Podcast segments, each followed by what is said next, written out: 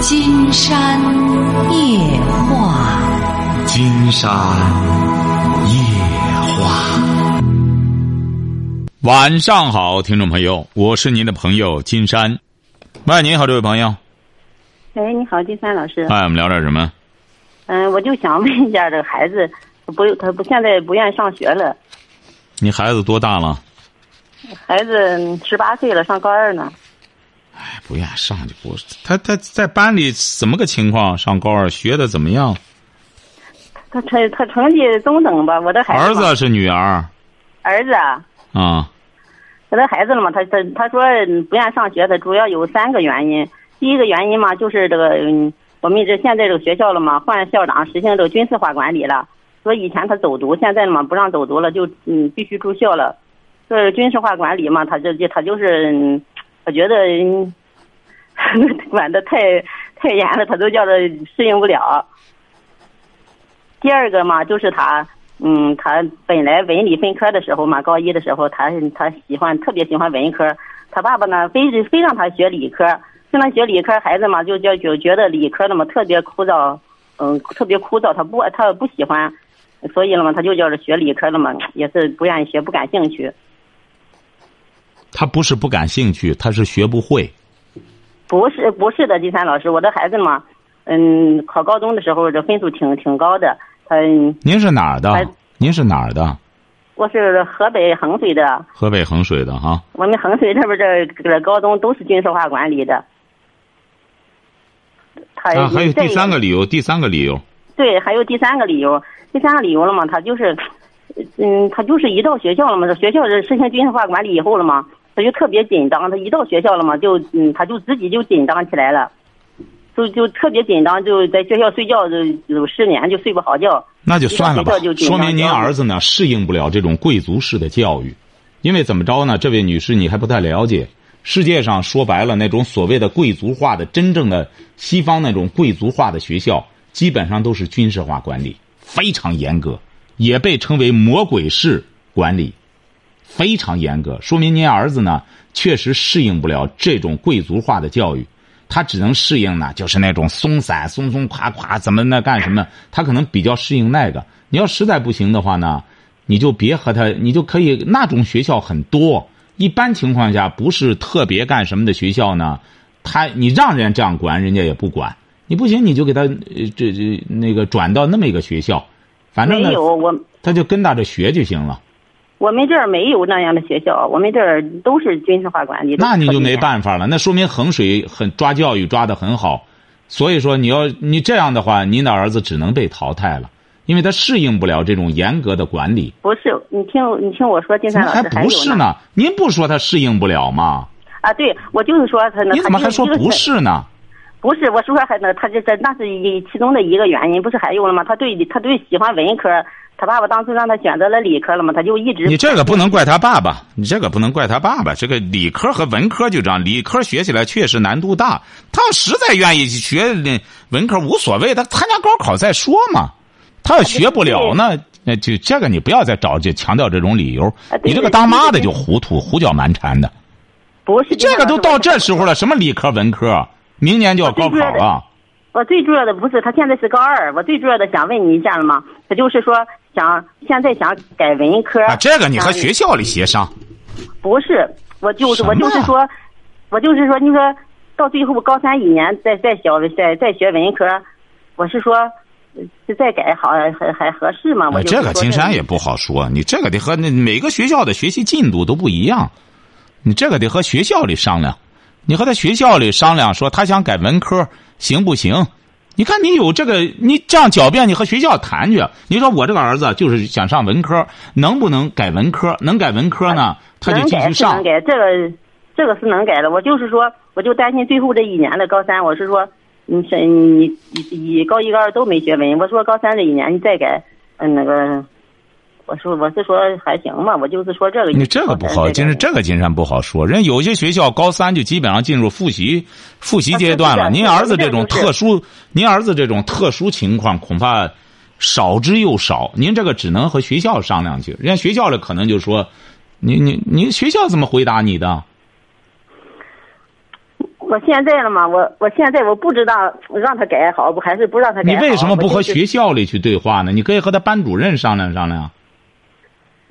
那班主任人家是教物理的，人家也也也不懂这文科的事儿。我我就是说这这文科这个。你是什么文化，？这位女士？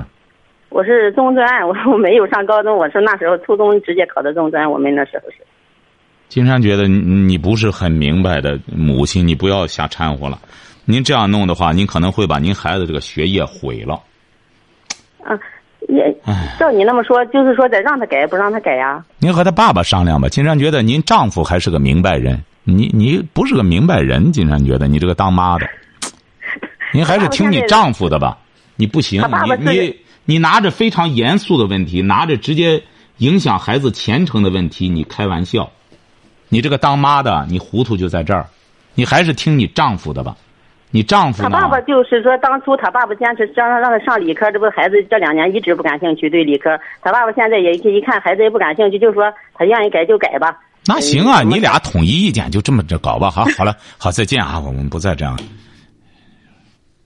喂，你好，这位朋友，呃，喂，你好，哎，我们聊点什么？老师，谢谢老师好。哎，那个，我想问一下，就是我今年二十四了嘛，然后上了一个是大专的学校，什么？您今年二十四，怎么了？嗯、就是上一个大专的学校，啊，你二十四读大专嗯，啊，就是读大专呀，你啊。啊，对，啊就是我今年毕业。今年毕业啊？啊，对，谁在你旁边呀？啊，没人，啊，读大专学的什么专业啊？学的会计专业，啊，今年毕业怎么了？就是找不到方向，就是现在找不到工作什么的。您是哪儿的？我我是聊城的。你怎么还找不到工作呢？就是那工作怎么说呢？就是没经验嘛，就是有的公司也不招，就是我们这种刚应届生之类的。哎，您这个也，您这您就别拿您这应届生干，你就找个地儿打工就行了，找个地儿超市什么的都可以，促销员什么都可以干。现在人本科都干这个，你一个专科你不能干吗？就是只要是你，比如说你既然没有经验，就什么活也什么工作也干干，你就在个聊城这这这这这商店什么不有的是吗？你找个地儿就干就行。你都二十四岁了，不要再耗了，你先找个活干着，干的过程中嗯再看看自个儿喜欢什么，再可以有有方向性的努力一下，好吧？啊，哎，好嘞好好，再见谢谢。哈啊。哎，你好，这位朋友。喂，哎，你好。您好，哎我是昨天那个对，昨天给您打电话，您忘了，就是最后的一位听众。哦，就是 您好像是说到一半了，对，您好像是说您的丈夫不善交际，是不是啊？对对，您好像啊这个问题不是我们已经结束了吗？接下来好像要说您儿子的事儿。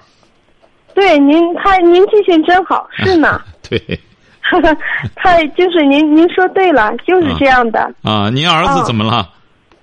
是孩子吧，就是天生啊有这个，就是天生听力不好，检测出来，嗯，然后对我们就是经过专业的机构给他配了那个助听器，儿子多大了？嗯，今年就是不到点六岁，不到六六岁啊？嗯，哦，这六岁六岁两个耳朵都不好吗？对，两个耳朵都不好，有一个稍微好点儿。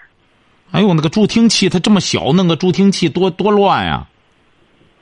哦，就是那个没办法，他必须得配，然后就给他配了。这不是就跟您说呀，配了助听器，然后我们家就是好多事儿嘛。然后老人吧也是挺就是挺心疼这个孩子，然后我们就是说也是年龄大了有这个孩子也也就是挺重视他的吧。就关于孩子教育这个事儿，我的意见就是要送到哪个专业的机构是吧？找那个专业的老师，不是要需要语训吗？就是不是语言训他练。听力不好，他说话行吗？能说话吗？嗯，他会说，说的就是音不清楚，就是有的音不准。啊，音不准，但是他能说话。嗯，他简单的会说。他能说什么呢？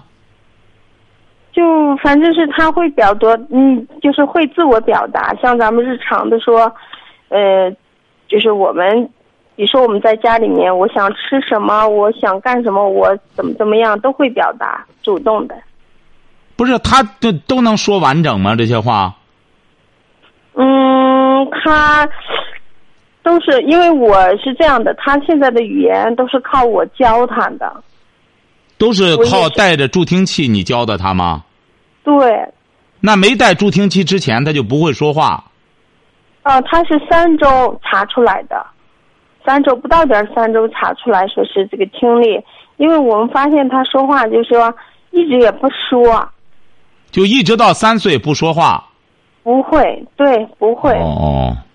后来就给他干，就是配了这个以后，他就，然后我也教他，他就慢慢的都会了。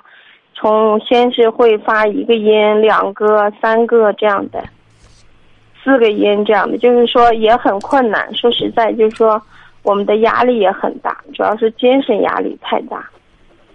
他身体其他方面没什么问题吧？智力各个方面。对他智力都很好，就是听力弱。他那个就是跟小朋友玩啊什么的。都那啥，我还给他上的那个音乐那个，就是舞蹈课，他特别喜欢，就那种早教课，就是比同龄的孩子反应慢一些。这个你们也不需要，这个你你们也不需要有什么压力。嗯。为什么金山这样讲呢？因为您孩子除了听力弱之外，他整个智力、身体没有什么问题。嗯。为什么要说听力差点也不是什么坏事呢？现如今说白了，你这个听力好了，太机灵了之后，非礼的东西太多了。孔子说了：“非礼勿听，非礼勿闻。”说白了，这个儿，就你这个孩子啊，如果要是你配着助听器，能够让他专心致志的学什么东西，他这个大脑能够全身心的去。关注一些更有价值的东西，没准儿你这个孩子，金山觉得能够成为，能够，能够在某个专业方面，能够有有所建树。你就像现在，你也你也可以看一看你周边的，现在那些耳聪目明的孩子都用来干什么呀？哎，划拉手机，玩这些游戏。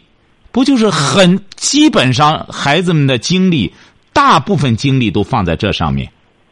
青少年更更邪乎了，很多都是百分之七十八十的精力，都放到就是玩这个网络、玩游戏上。哦。所以说你呀，要能够变一些不利因素为有利因素。你比如说，很多这一方面的电影也在表现很。这个所谓很多出类拔萃的人，他们在个性方面，在之前的时候都被老师定为有毛病。嗯，你比如说像那个金昌浩给大家举例子，美国那个电影叫《美丽心灵》，他就是就是用一个诺贝尔获奖者的真实经历拍了这么一个电影，就是这孩子一直不合群，让人觉得他精神分裂。哎，为什么呢？就是他。全身心的关注某件事儿，反而他对很多待人接物啊，什么这种这种小机灵啊，小什么玩意儿，对这个不关注。你包括爱因斯坦不也是这样吗？嗯。哎，不也是在别人看来很弱智吗？哦。所以说你们啊得这样，不要感觉到呢他和大众有不同之处，说听力不如大家好，你为什么要去比这个呢？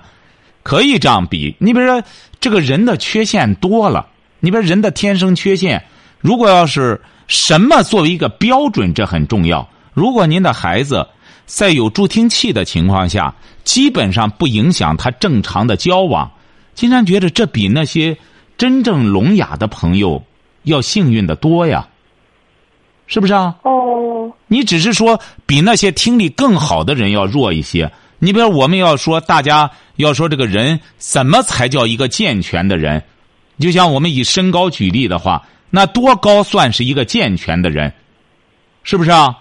那如果是以姚明为标准的话，那么大多数人说白了都是不健全的，是不是啊？相对而言，对，都是相对而言。你比如这个人个子矮，但是他整个比例合适，而且是整个身体没有问题，那这也是健全的。哦，哎，像像你比如说，您儿子，如果要是他慢慢随着年龄的增长，他知道自个儿在听力方面有点弱，你们可以启发他，那没关系的。你看，可以给他举很多例子，像很多成功者、有建树的人，很有可能在。或者身体某个方面都有欠缺，那么在这种情况下，可能反而会激励他更加努力，向一个目标这个攀登，晓得吧？对对。哎，你们千万不要自己可怜自己，自哎呦，这孩子怎么着？这他反而听力不好，就整天拿他听力说事儿。说白了，这个人就是啊，有的听力不行，视力不行。总的来说。哪一个人说白了出来都不是尽善尽美的？为什么呢？早晚这些人没毛病，年龄再大大都得有毛病。哦，晓得吧？对对对。哎，所以说你们相比其他的很多真彻底聋哑的朋友，你得这样比，那我们还是幸运的。在这种情况下，看看孩子随着。呃，他身体又没别的毛病，随着这个发育，随着干什么？说白了，人这个自身的这个免疫呀也很神奇，有很多你比如说这个康复啊，大夫啊根本解释不了，医生根本解释不了，所谓的科学也解释不了。你只要在这种情况下让孩子呢。呃，怎么呃注意整体呃身体的发育？同时呢，也也配合什么积极的或者治疗干什么的？呃，让正孩子正常发展就行。你们呢，更多的金山估摸着，你不要想靠一个什么特殊学校什么东西。金山觉得你还是你多付出一些吧。你也受过高等教育，你只要在这方面努力一下的话，金山给你举个例子。嗯。你可以查一查，很多年前的时候，金山见过这个资料，说美国有一个，有一个相当于就是一个富翁家里的一个儿子，嗯，他这个儿子呢是起小有抑郁症，真正的抑郁症是很难治愈的，晓得吧？嗯，哎，他这个小孩呢就是这个抑郁自闭，就是说他这个儿子呢，就是起小他就这样，慢慢的大了之后也是。自理能力不行，后来他妈妈，嗯，带着他去医院，医生呢就给他直接就判决了，说您这个孩子就是抑郁症，就是再大大就把他送到养老院去就算了。嗯，哎，就是或者说那个什么康复中心什么的，就在那人别人照顾他就行了。嗯，他妈妈不相信这个。他妈妈就觉得我儿子身体没有什么问题，他只是精神方面这样。那么他妈妈一直在陪伴着他，然后就给他做康复治疗。做康复治疗之后，呃，结果是奇迹发生了，在美国也被视为奇迹。这个他这个儿子就慢慢慢慢的就有了自理能力，慢慢的也有了行为能力，基本的交际。也没问题了，当然后来这个孩子呢，还是在这个，呃，就是就是起码自己能生活，不上这些养老院、康复中心，自个儿在家里能生活。哦。后来知道他妈妈去世，他这个儿子，前段时间经常看到还有他的报道，现在可能七十多岁了，依然身体还是挺好的，还活着。哦。哎。你这被大夫判了什么的死刑的？说你这这个孩子没不好办了，你花钱也治不了的。你看，最终，当然这个这个这个男士他一一直没能结婚。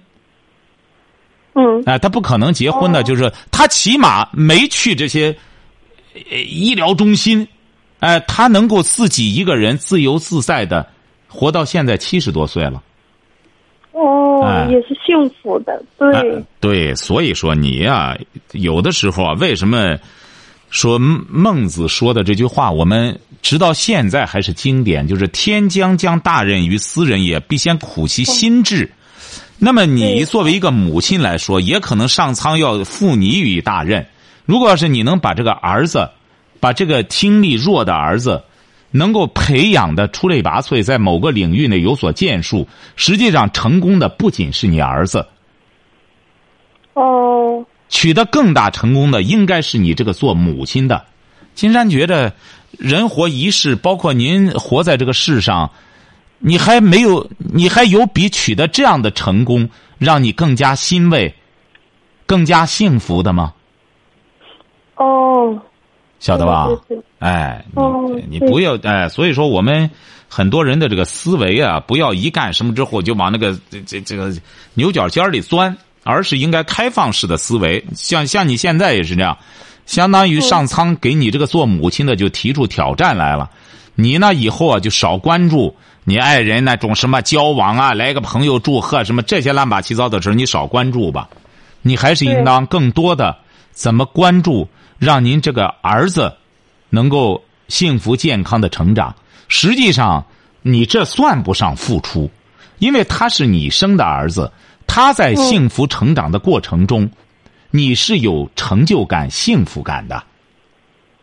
哦，你比如说，现在在些微信上传了一个视频，金山听说是早就有个这个，金山觉得特别可笑，拍些这个东西，很多人还传一个女的说在那招聘，来了四五个人，说我们这个公司啊，对这个什么二十四小时怎么工作，怎么又是没有节假日，没有什么的，哎，非常辛劳，又是得会做衣服，会什么玩意儿，最终弄完了之后。说这工作，于是一帮年轻人都觉得承受不了，呃，说不干这工作。最后说有有这工作吗？于是这女的说有，母亲就是干这工作。于是那几个人哭鼻子抹泪儿，竟然觉得这种消极的传播，这种所谓的一种母爱，竟然觉得这叫母爱吗？你说多愚蠢的一种传播模式啊！对，因为做母亲的在家里照顾孩子，他本来是一件非常幸福的事儿。对，哎，你看他弄成一种什么多么苦，二十四小时弄着，于是那几个人就哭鼻子抹泪儿。那几个年轻人做妈妈真辛苦啊，什么什么，这不一帮可怜之人凑一块相互可怜吗？说可怜之人必有可恨之处。哦，所以说你看，我们现如今吧，很多人的幸福感呀，他基本上是本末倒置。开着个宝马就幸福吗？住到别墅里就幸福吗？对。哎，所以说非常可笑。现在我们有些伦理和理念的一种倒置啊，特别是拍成些这个，还有一大帮人起哄架秧子。哎，这这种这种审美水平啊，包括这种这种理念识别呀，是很可悲的。所以说，金山觉得作为一个母亲，你说为什么我们古代圣人？给女人最幸福的定位是什么？就是贤妻良母。对。哎，一个女人，她要能够获得做贤妻，她也是一生也是幸福的。她最终能做个良母，她一生也是幸福的。直到现在，女性的经典形象孟母。那究竟他算成功啊，还是失败呀？是不是啊？嗯。三千多年了，现在全世界教教子有方的没有能超过孟母的。可是孟母是什么？其从年轻就守寡，带着这么一个见什么学什么的这么一个半青孩子，最终他能把他教育成圣人，这不就是孟母最大的成功吗？嗯。人过留名，雁过留声。那么孟母三千年了，到现在依然名声现在不止在中国了，传到世界了。那孟母还不算成功吗？哦，三千年前说白了，比孟母富有的那富婆也好，那皇后也好，多少说白了，到现在谁知道啊？荒冢一堆草没了，没人知道那些人而孟母一直到现在。很多房地产还拿着他做形象代言。哦。哎，晓得吧？所以说，哦这个女性的幸福感呀、为什么说要听金山夜话？你得定位到一种怎么说呢？一种本质的位置上。现在有有些女性的追求的一些东西啊，让人觉得实际上说白了，她是在降低自己的品位，她是在遭罪，她还认为自个儿这才是解放了，自个儿很幸福。你说一个女人掺和到一帮男人堆儿里，她能占什么便宜啊？做一个全职太太，能够做一个贤妻良母，贤妻意味着什么呀？贤妻意味着得到了丈夫的认可，那么丈夫起码认为我的妻子是称职的，说明他俩是很恩爱的。良母意味着什么？良母意味着儿女是认可自己的母亲的。哦，哎，所以说，金山觉得你这些都都，这些本来呢，这所谓的有些人觉得自个儿自个儿不幸或者消极的东西啊，你要去善于挖掘它积极的，呃，积极的幸福的元素，晓得吧？实际上，任何事物，任何事物都有着两重性，对两重。哎，好不好？嗯，对，老师，我还我再打断一下您啊，就是说，因为就是这个孩子这个事儿啊，说到这儿我就我就有结论了。我一直吧就是怕耽误他这个，就是说，因为以后嗯存在的就是说与人交往，如果他音不正的话，会影响他这个交流。我总是在这个弱项这方面纠缠，就说纠结。今天我听了您的话以后，我也也得改一改，就是改一改，应该变一个方向，变一个什么方向呢？变一个什么方向？